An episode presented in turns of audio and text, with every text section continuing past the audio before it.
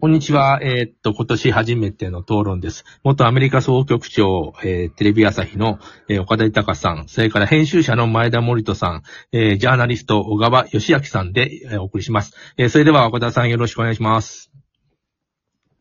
はい、えー、5回続きの1回目初回ということです。えーロシアのウクライナ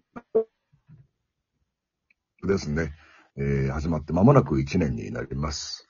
えーまあ、狂気が入り混じってありますね。この暴挙、えー未だに止めることができないどころか、まあ、エスカレートの兆しも出ていますね。えーまあ、つくづく人類ってのは愚かだなと思ったりします。えー一方で北朝鮮がミサイルの発射を繰り返し、まあ中国があー覇権拡大路線、えこれを進めて、まあ日本近海、あるいは領海への牽制攻撃も、行為も続けています。えーで、まあなんといっても今日も大きなテーマになってきますけども、日本が敵基地攻撃、反撃能力を含めた防衛力増強という歴史的な安全保障政策の転換、えーこれに踏み切りました。えーまあ構造的にはいつまでアメリカの傘の中にいるんだろうかなという疑問も湧く一方で、えーまあ日本が世界で果たす役割ってもっと違うところ全く別なところにあるんじゃないかなと私は思っています。えーまあ自分の足で立って自立して、えー自分の頭で世界の役割を日本行動に移していないけなければ、あまあ、いつまで経っても一人前の国家になれないんだなと考えますけども、おまあ、日本どう、ま、お守るのか、えー今日のメンバー、え4人の皆さんのこんなあの話をしていきたいというのをちょっと簡単に一巡していきたいと思うんですけども、前田さんお願いします。えーっと、私はそうですね、あの、もう有事を前提にですね、えー日本の政治を考えていかなきゃいけないと、え対応していかなきゃいけないんではないかなと思いますので、えーそれほど、あの、国際情勢が、あの、ガラリと、あの、ロシア・ウクライナ戦争でですね、変わったということを認識しして、えー変えていかなきゃいけないなと、そういう状況になってるんじゃないかなと思いますね。そういう話をしたいと思ってます。小川さんお願いします。はい、えーっとですね、まずあのー今回国防についてということなんですけど、じゃあ国防誰が当たるのかって言ったら、これはもう自衛隊なんですけど、えー私、ちょっとまあ自衛隊って継続して、まあ何回か取材しておるわけなんですが、果たしてこの組織で戦えるのかなっていう、えー疑問が非常にありまして、えーそういう点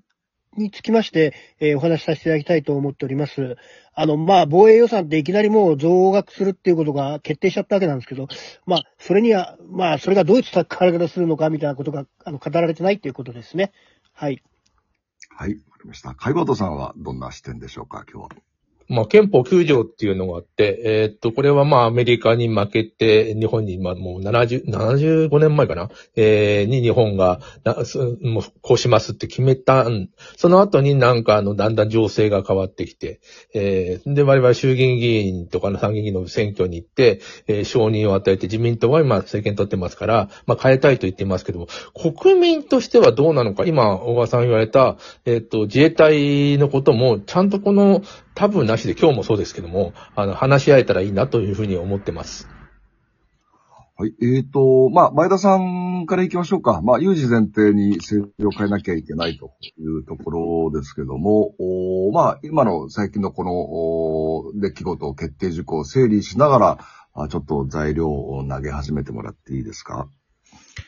あのーまあ、えっ、と、1月に入ってアメリカの、あの CSIS っていうね、戦略国際問題研究所というところが、あのウォーゲームっていうそのシミュレーションをやったんですよね。台湾有事に関してですね。えーシミュレーションをやって、えーその前提はまあ2026年に、えー中国が、えー台湾に侵攻するということを前提にして、えー相当大掛かりなシミュレーションだったみたいで、えー24のあのシナリオを、えー作ってですね、そのうち、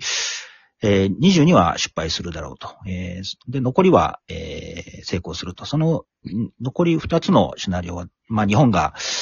えーまあ基地の提供しないとかですね、参戦しないとかという形で、えーまあ結果的に台湾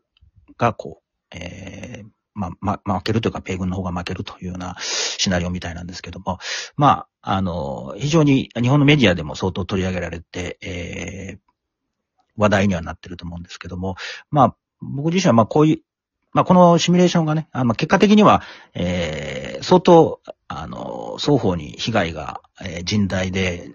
であるけれども、まあ、米軍の方が勝つという結論になってるんですけども、まあ、果たして本当そうなるのかなと。えー、アメリカが本当に、えー、大規模に、えー、参戦してくるのか。もちろん、あの、台湾有事に対して、えー、まあ、大統領も懸命してますし、えー、法律もできてますから、それは、あの、わかるんですけども、じゃあ、あの、このシミュレーションにおいては、まあ、空母2隻が、えー、やられるとかですね、相当な死者数が出るとかっていうのは、えー、シミュレーションで出てますので、本当に実際に起こった時に、このシナリオ通りに行くのかという懸念もありますし、まあいろいろな、あの、ことを考えていかなきゃいけない。特に日本も当然そこには巻き込まれていくので、えー、その辺のことも覚悟しておかなければいけない状況にあるんだろうなというふうに思ってますね。確かに、あの、CSIS、あの、日本の自衛隊員も含めて、えー、大勢の死者数、えー、米軍、中国軍、えー、それから台湾軍の死者数なんかも具体的に数字出して、えー、まあ、ある種緊張感を煽るという。まあ、ただ一方、まあ、アメリカサイドの一方的なね、えー、見立てなんですけど、えー、小川さん、この CSIS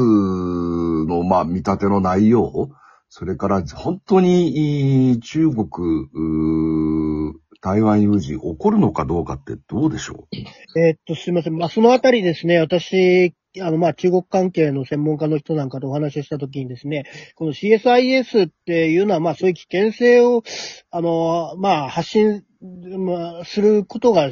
まあ、それが専門の部長なんで、まあ、こういうことは、まあ、ずっと昔から言ってることなんだというような、ええー、まあ、お話をされる一方ですね、ええー、やっぱり、まあ、習近平体制になって、で、まあ、あの、ロシアのプーチンの動きなんか見てると、えー、それが、こう、ただ単に、まあ、ね、まあ、そういう CSIS が、まあ自分たちの組織の運営のために言ってることじゃなくてですね。小川さん。はいはい、はい。習近平体制ななどを見ているというというところから、ちょっと音声が途切れちゃったんで、そこから、あのすいません。はいはい。はい。はい。あの、習近平体制を、あの、こう中国の専門家の方が見てるとですね、やっぱその中、習近平、えー、が考えてるっていうことは、まあ、あの、中華帝国、まあ、えー、あれ、たすのですね、やっぱ偉大なる復興で、えー、その時にやっぱりこう台湾を、えー、こう、再び自分たちの勢力下に収めて、えそれでやっぱりこう、彼は歴史に名を残せると考えてるっていうことはこれ、なんか明白だと。あ、もしもし、大丈夫ですか？大丈夫ですよ。聞こえてます。で、えー、それを考えるとですね、あの、やっぱりこう、プーチンみたいな、ああいった愚教をですね、えー、やらないとは限らないと。だから、あの、現状、今の現状で、あの、まあ、これはプーチンが勝ててないわけですから、えー、そういうことを、あの、中国が、えー、するとは思えない、その2026年っていう期限が妥当なものかとはわからないけど、じゃあこれが、じゃあ5年先、10年先だと、あの、ないとは絶対言えないと。そういうようなお話をされましたね。まあ、これはもう本当に酒飲み話で申し訳ないんですけど。うん。